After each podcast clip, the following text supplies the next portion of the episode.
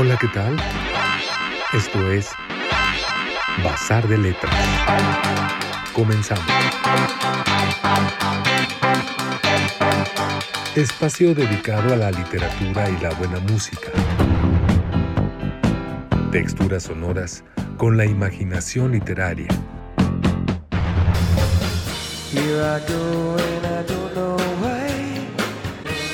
Con ustedes, Iván Ríos Gascón y Eduardo Collins.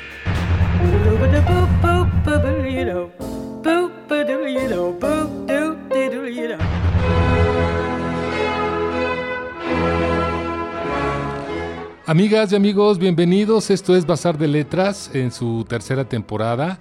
Este es un programa con texturas sonoras e imaginación literaria realizado en las instalaciones de nuestra casa Promo Estéreo, donde la estrella eres tú, a través de Lil Digital, lo cual estamos muy agradecidos por la oportunidad, ya que posteriormente se convierte en podcast para ser descargado o escuchado desde su plataforma.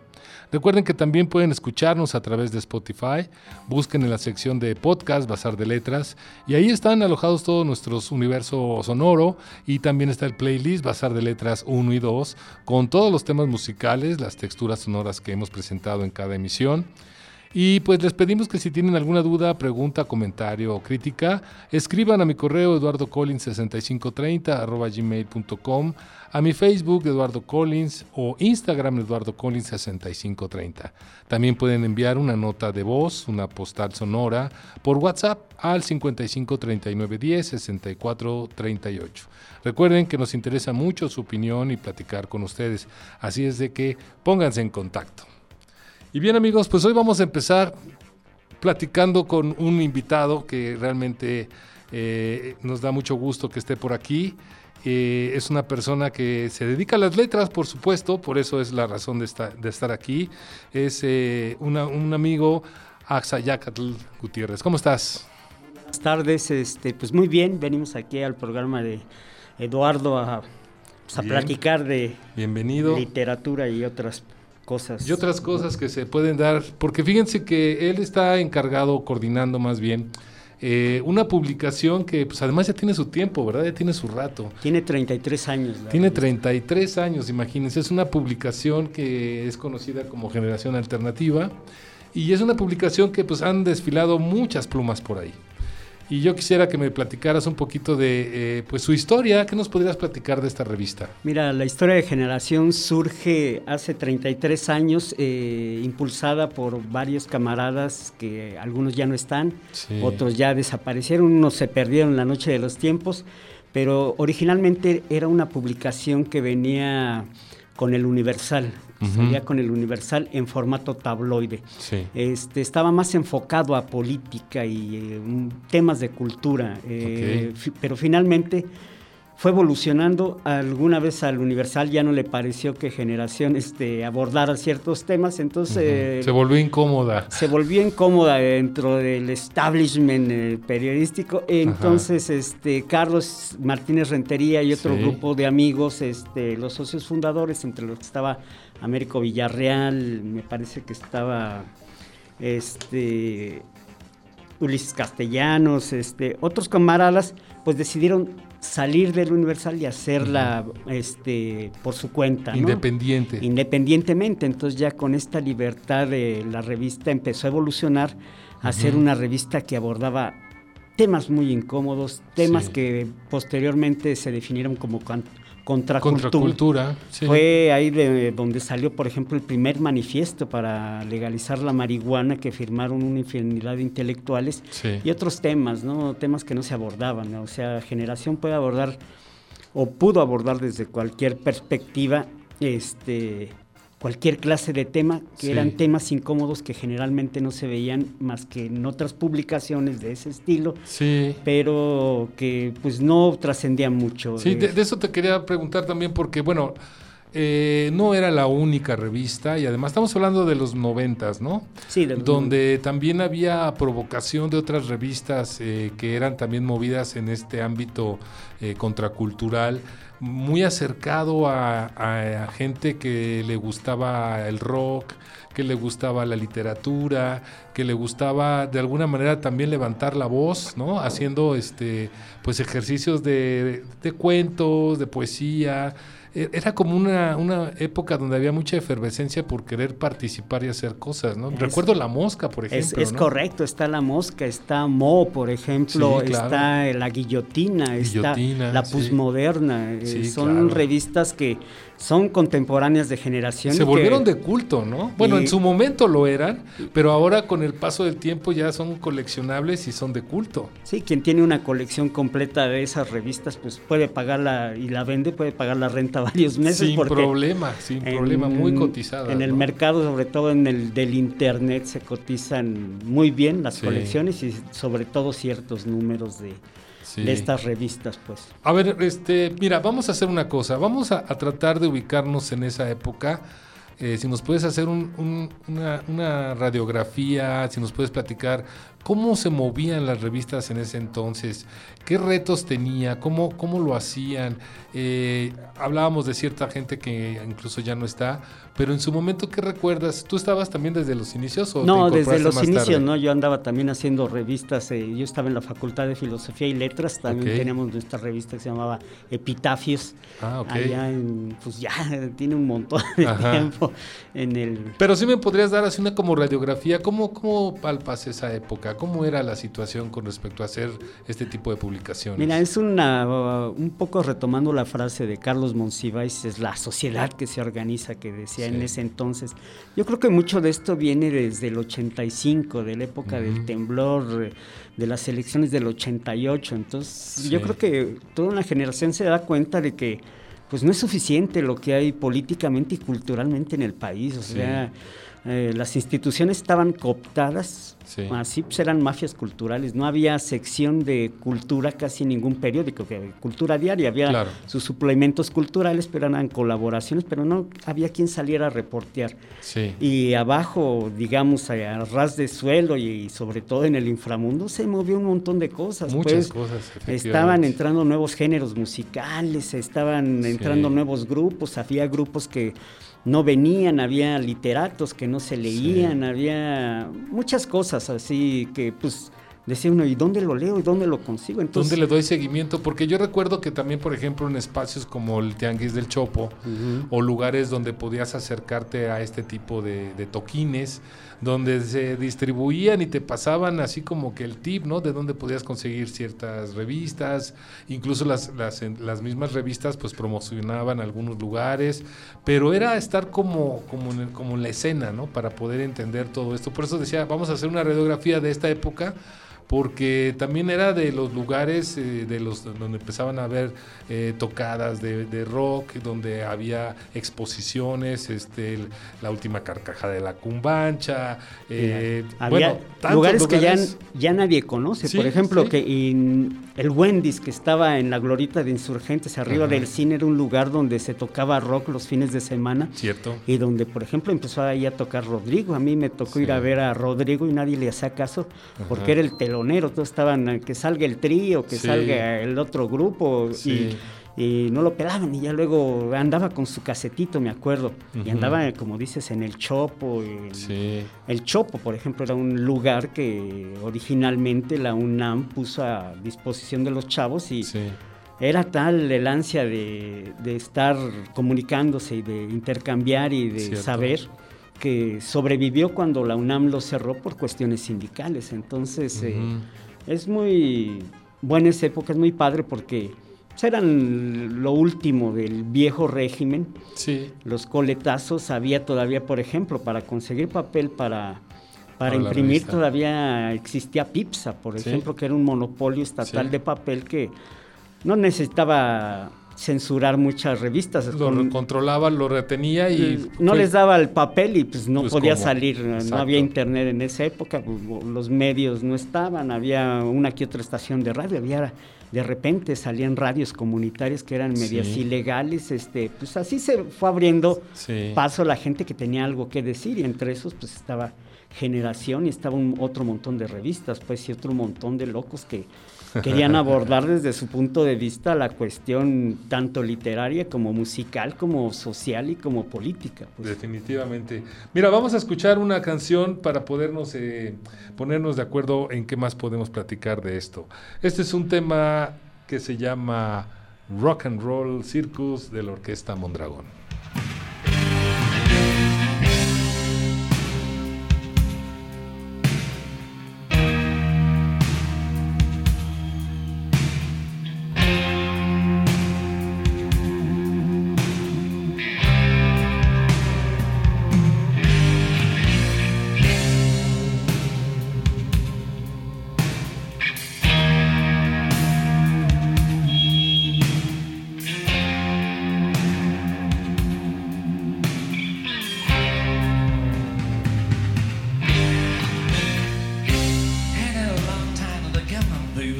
see. Two daddies a to the lie. Just a very long time with the gloves on high. In a corner to the middle of the time.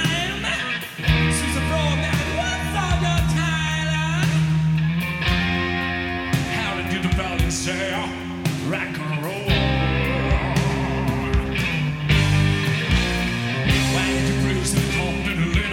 bound. Why y'all do those liars on my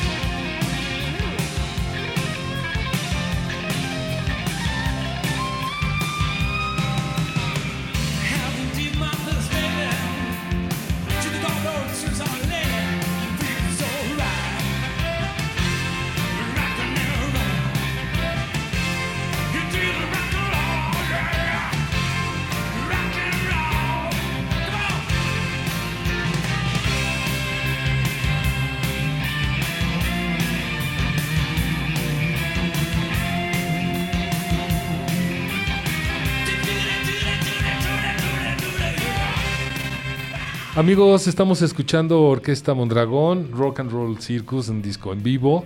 Y bueno, pues acompañándonos con esta charla que tenemos, porque esta revista de Generación Alternativa, pues realmente es legendaria y es muy importante, eh, sobre todo ya que la hemos ubicado de, cuando inicia en este contexto eh, de hace 33 años. Eh, con lo que nos decía este, nuestro gran invitado. Pero a ver, platícame algo más. Eh, ¿Tú cuándo te integras? ¿Tú cuándo empezaste a colaborar en esta revista?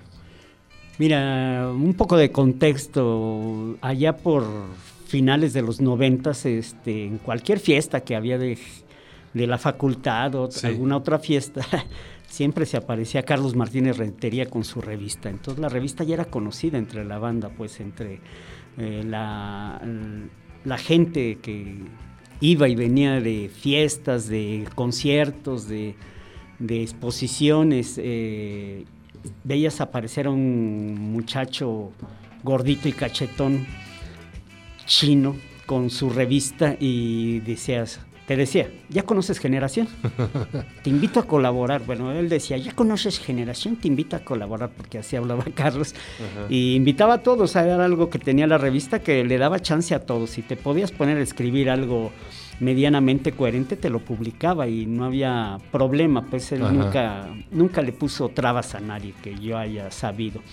Eh, lo conocí en esas fiestas y no me caía bien Carlos, decía, ay, viene este gordito con su revista y políticamente discrepábamos mucho, pues que las pocas veces que platicamos, hasta que un día, pues también, ¿por qué no escribes nada? A ver, pon lo que siempre peleamos, cosas así. Entonces, este, yo hace más o menos unos 12, 14 años este, eh, me invitó a colaborar ya más en serio y empecé a colaborar con él.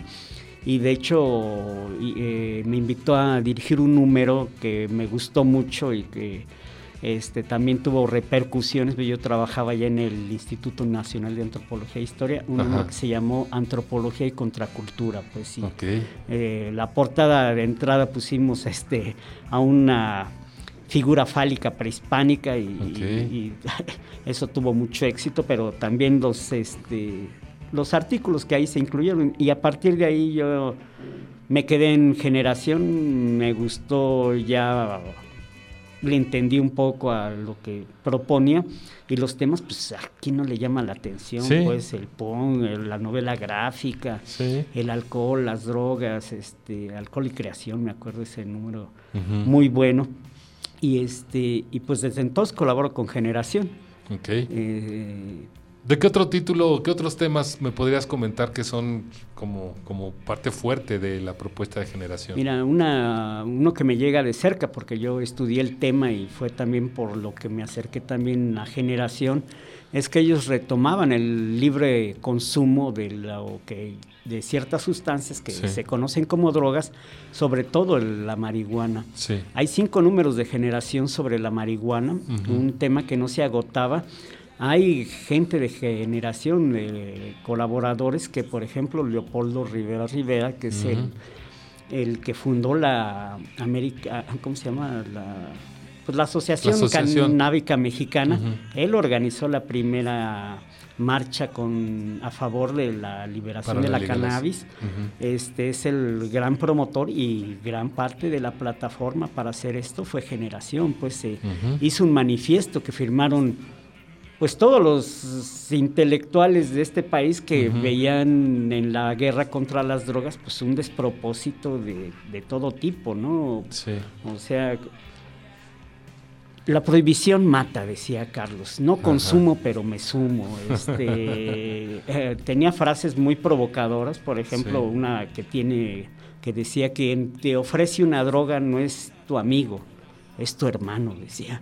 Y de ese tipo de cosas políticamente muy incorrectas, pero que eran ciertas, pues, o sea, el tiempo dio la razón y uno esperaba que ya para estas fechas estuviera, por ejemplo, regulado el consumo de la cannabis en México, pero Claro. Hay muchas resistencias, pero Carlos no se esperaba y ahorita, por ejemplo, de sus últimas eh, luchas que dio, publicó, ah, ya había publicado Generación un número sobre la cocaína, que también fue muy escandaloso y el número también muy buscado. y publicó lo de lo último La Bruja Blanca, que es una propuesta de, literaria, pero en el fondo es una propuesta para, como pasó con la marihuana, legalizar la cocaína. Ok. Oye, pero bueno, dentro de estos años que ya, ya los has vivido, ya, ya te has podido involucrar más, eh, pues también tiene una propuesta eh, eh, especialmente literaria con otros géneros, ¿no? Platícanos qué, qué, tantos géneros abordan o qué tipo de textos más tiene Generación. Mira, Generación aborda la crónica. Okay. Hay mucho de crónica ahí, el cuento y la poesía. Porque es una propuesta de escritores alternativos de escritores que todavía no estaban consagrados, que finalmente luego les tuvieron, de amigos que se acercaban, que tenían otras revistas, por ejemplo, Guillermo Fadanelli. él publica mucho en Generación. Y a, a, pesar de eso tenía su propia propuesta con la Pusmoderna y con Mo Editorial, pues. Eh, es ese tipo de, ¿cómo decirte?, de temas que no se abordan. Por ejemplo, un número que tuvo eh, también mucha trascendencia es el de la masturbación, pues entonces... Quien quisiera hablar de masturbación lo podría hacer libremente y no había nada. Y lo podías hacer desde una perspectiva antropológica hasta una perspectiva este, de salud, de salud o de sexualidad, o, sexualidad, o, lo más lúdico, un poema sobre eso, recuperábamos este, grandes este, escritores que hubieran hablado sobre eso.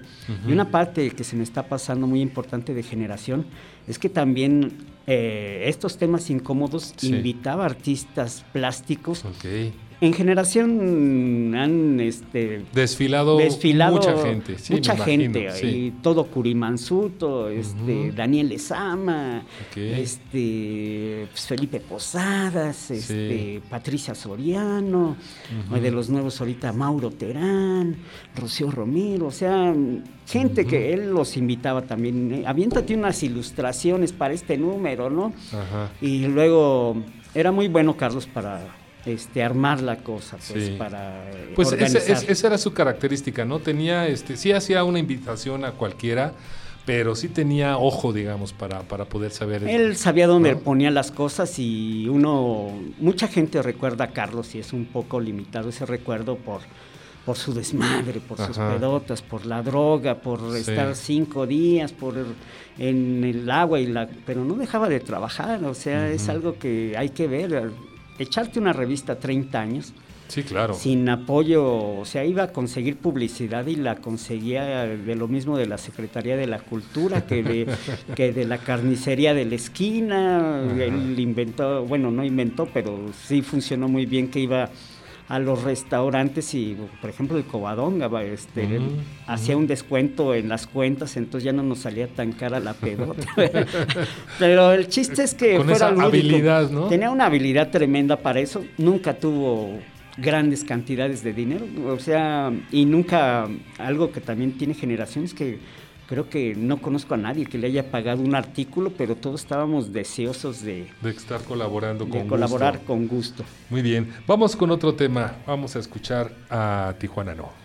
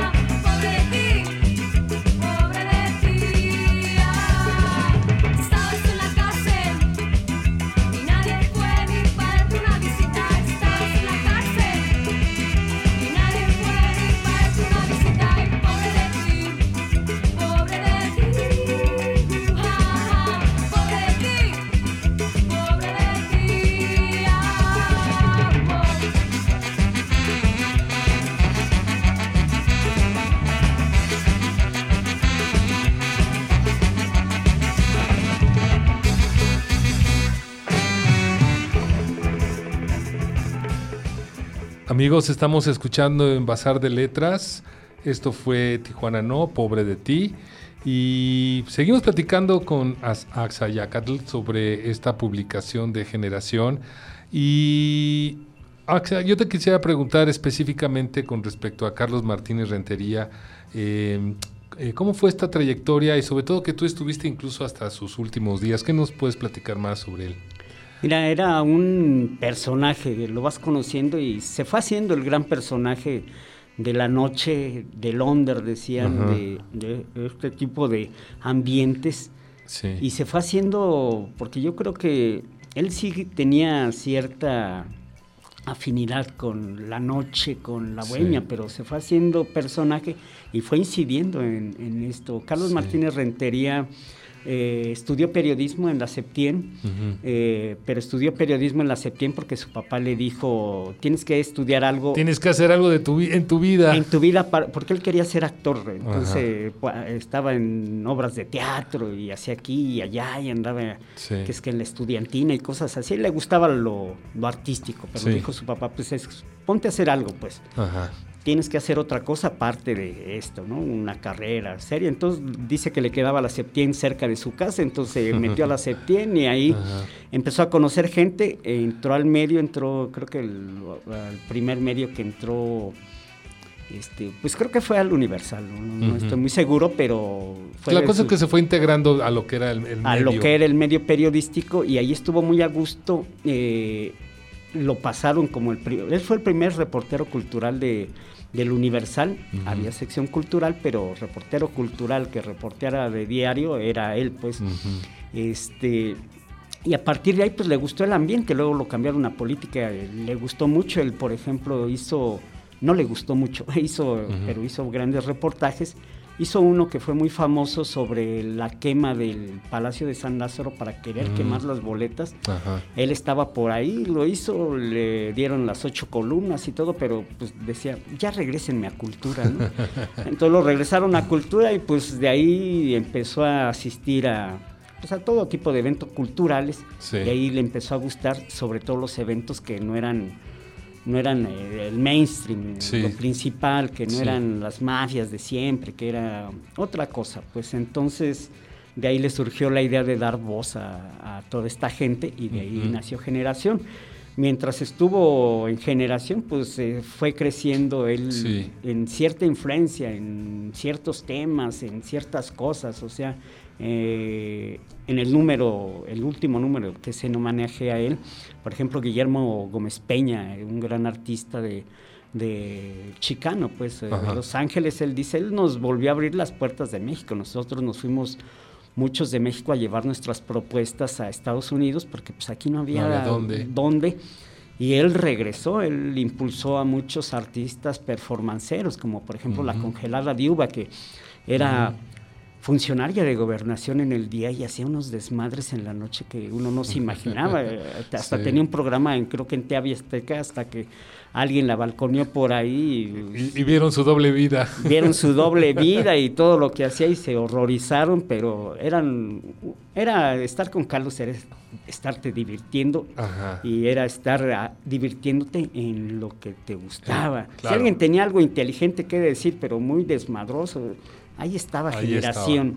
Esa era la personalidad de Carlos. Este, con el tiempo, pues ya incidía un poco más, ya se volvió a, convertir, eh, se empezó a, convertir como en un, ¿qué te diré? Un chamán, un tótem, algo así. O sea, donde andaba Carlos siempre conocías gente, grandes amigos, que era, algo que él tenía mucho, presentar gente. Era el un rey de las relaciones públicas, entonces grandes amigos que ahora tengo, pues él me los presentó, este, conexiones con gente por aquí, él las tenía hechas. Eh, su último trabajo, que también duró alrededor de 10 años de Carlos, también fue el promotor cultural de la pulquería Los Insurgentes, donde cualquier casa e institución oficial no le llegaba. Diario había actividades o diario sigue habiendo actividades en la pulquería Los Insurgentes desde presentaciones de libro, cortometrajes. Su hijo que se queda a cargo de la dirección de la revista. Es un promotor de, eh, del cine de barrio, así se llama el FESIVA, que es el Festival de Cine de Barrio, y anda con cortos y va a los barrios y a, este incentiva que ellos mismos hablen a través del cine y sobre todo de los cortometrajes. Entonces, este, Carlos fue plantando por todos lados, o sea... Sí, generó un semillero de, gente que, que, continuara esa, esa línea, ¿no? Sí. con el gusto de hacerlo. Y en ese último número que nos platicas, que para ubicar, este, él fallece, ¿cuándo? ¿A finales del 2021? No, él entra el 11 de, diciembre al hospital a nutrición. Eh, estaba muy mal, traía cuando llegó, estaba deshidratado. Él decía ya que lo íbamos a meter al hospital porque yo fui de la gente que lo acompañó, decía, ya me siento mejor, mejor venimos mañana, ¿no? Pero pues, estaba muy mal, estaba muy mal, entonces traía 450, me acuerdo, de, en la glucosa, traía una infección, deshidratado, este, bueno, muy mal, muy mal. a finales del 21, diciembre del, 21, estábamos presentando un número de generación sobre el estridentismo. Eh, iba a haber un concierto, ya habíamos hablado, habíamos puesto este, puestos en la calle para, que los chavos pusieran sus sus publicaciones independientes. Había, era una fiesta, pero él ya no, no aguantó. Lo internamos el 11 de diciembre y él fallece el 7 de febrero. O sea, eh, mi colaboración en este último número es un poco esos dos meses, este, cómo, los vivió. Él no dejó ah, de, de, estar pensando, de estar planeando. Su última columna me, me, mandó mensaje, ¿qué pasa en el INA? ¿Por qué le mandé algo y lo publicó? Todavía dice que metieron una este, laptop de de cómo se llama de contrabando y porque pues, estaba estamos en plena pandemia entonces se contagió dos veces de covid lo superó pero ya el último pues murió de una infección muy fuerte. que se fue complicando. Se fue complicando, pues sí, pues finalmente él murió como quiso vivir. Oye, y en este último número de, de excentricidades, este, ¿qué otros colaboradores hay? Porque, bueno, sabemos de que también esto ha sido una constante, ¿no? Y hay, un, hay números, eh, white textos que se vuelven muy importantes. ¿Cuál podrías destacar, por ejemplo, de lo que hay? Mira, están los textos de J.M. Servín, que es un escritor y fue su gran amigo que se conocieron pues, hace muchos años. Está el texto de este de Guillermo Fadanelli, que él decía, no, eh, decía, en mi vida vuelvo a escribir poemas y para este número este, se saltó esa excepción y le escribí un poema a Carlos. Está este, colaboraciones, por ejemplo, de Triana Perea, de Rodarte, del maestro Jesús Iglesias. Y hablando también muchas veces de, la escritura de otros autores, ¿no? O sea, de Bukowski, de, de Baudelaire, de, autores que también han sido siempre leídos por ese, ese eh, por ese grupo de gente que busca también una literatura alternativa, ¿no?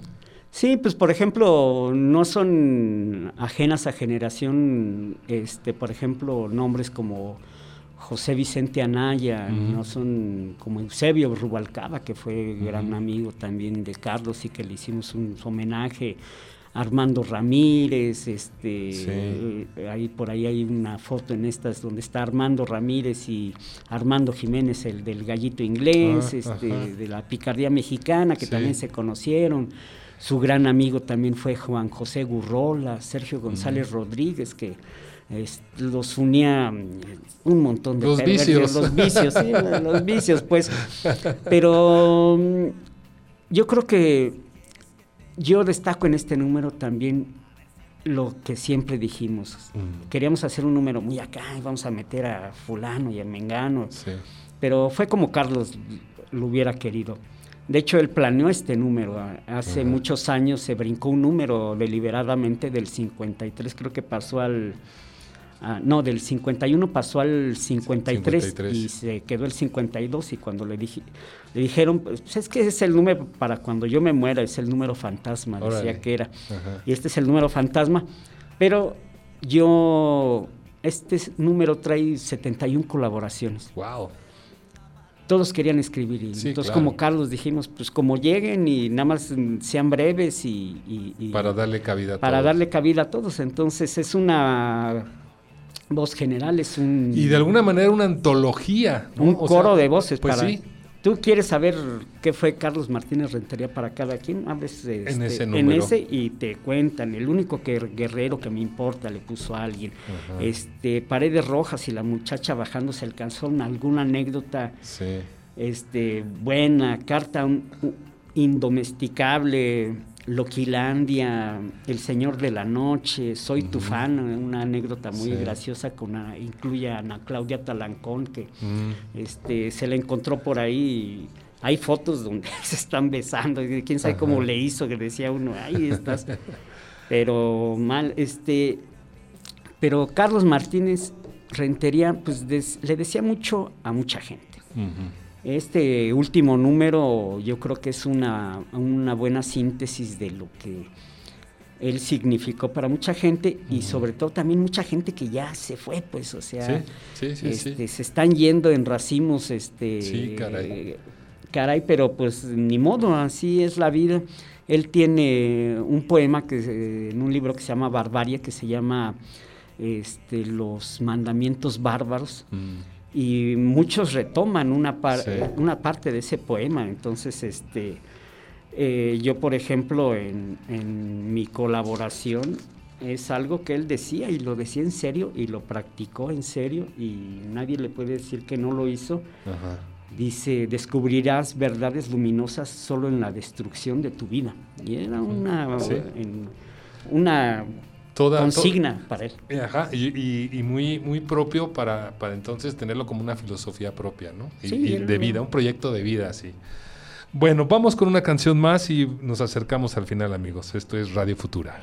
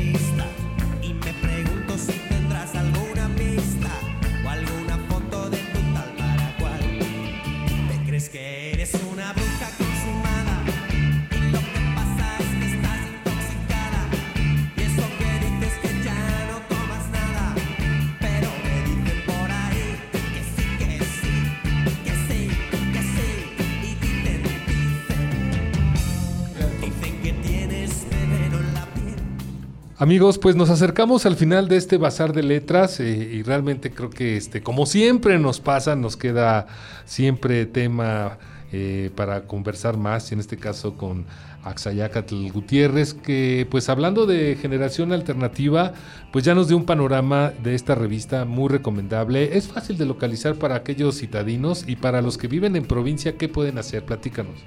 Mira, hace años eh, lo encontrabas en el Sambors, pero también por la cuestión de los temas, de alguna cosa, pues empezó a poner... Lo ponían atrás de vanidades o de revistas que empezaron a poner medios roñosos. Y luego, ya de plano la sacaron. Ya luego la sacaron. Actualmente se localiza a través de las librerías de Ducal. Este, ahí se puede encontrar, también se puede encontrar en, en la página de Face de, se llama Revista Generación. Y ahorita, por ejemplo, está el stand número 30 en la Feria del Libro, donde se encuentran, ahorita, por ejemplo, hay muchos paquetes, eh, armamos para que se vendiera por paquetes y es el paquete de, porque también Generación se dedicó a ver qué había en el barrio. Por ejemplo, hizo el de Tacubaya, el, de, la, el de la Guerrero, el de el de, ¿cómo se llama? El del San Rafael, de Santa ah, María la Ribera, también hay un número que está también muy... Y lo interesante, este, para que se den una idea, es de que hay una aportación, yo que revisé el de Tacubaya, pues es un recorrido cultural, además de, lugares muy importantes, significativos y las aportaciones literarias que esto implica.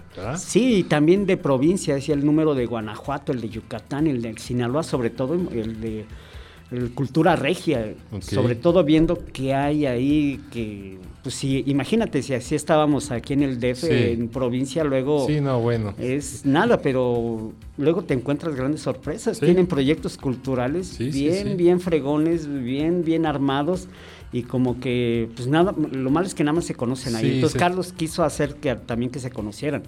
Otro gran... Es un promotor cultural realmente y a nivel nacional, como Otro gran promoción en las ferias de libros, la de Oaxaca, la fila, de la... Cualquier donde se pudiera vender eh, libros y revistas. Ahí estaba. Ahí estaba. Haciendo pues. presencia, como dices, bajo, bajo el brazo con su, con, su, paquete ofreciéndolo a todo el mundo. Ya conoces generación, que también era una frase de él que decía, es lo mismo una cantina que una feria de libros. Él decía.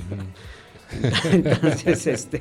Y sí, sobre todo por los que se juntan ahí, ¿verdad? Tenemos ciertas afinidades. Sí, de hecho tiene, un, sentido. un libro que se llama Alcohol y Creación, que porque Generación también en un tiempo este, produjo libros y, tienen eh, títulos muy interesantes. Por ejemplo, de, antes del de la cocaína está el de Generación Beat, que es una antología de cosas que salieron de los beats y nuevos textos este, de los beats, pero sobre todo en México, o sea, vistos desde la óptica nacional. Perfecto. bueno. Axa, pues te agradezco mucho tu visita, creo que nos has dejado un buen panorama y la invitación a que busquen, consigan, ya nos dijiste a través de Facebook pueden localizar Generación. Y educar. Y educar, ¿no? Que ahí es donde eh, principalmente van a encontrar las publicaciones. Nos despedimos amigos, muchas gracias, nos escuchamos en la próxima y nos vamos a despedir pues haciendo homenaje también a esta gran ciudad con la maldita vecindad y los hijos del quinto patio, un gran circo. Nos vemos. Gracias, Elia. Bye. Gracias.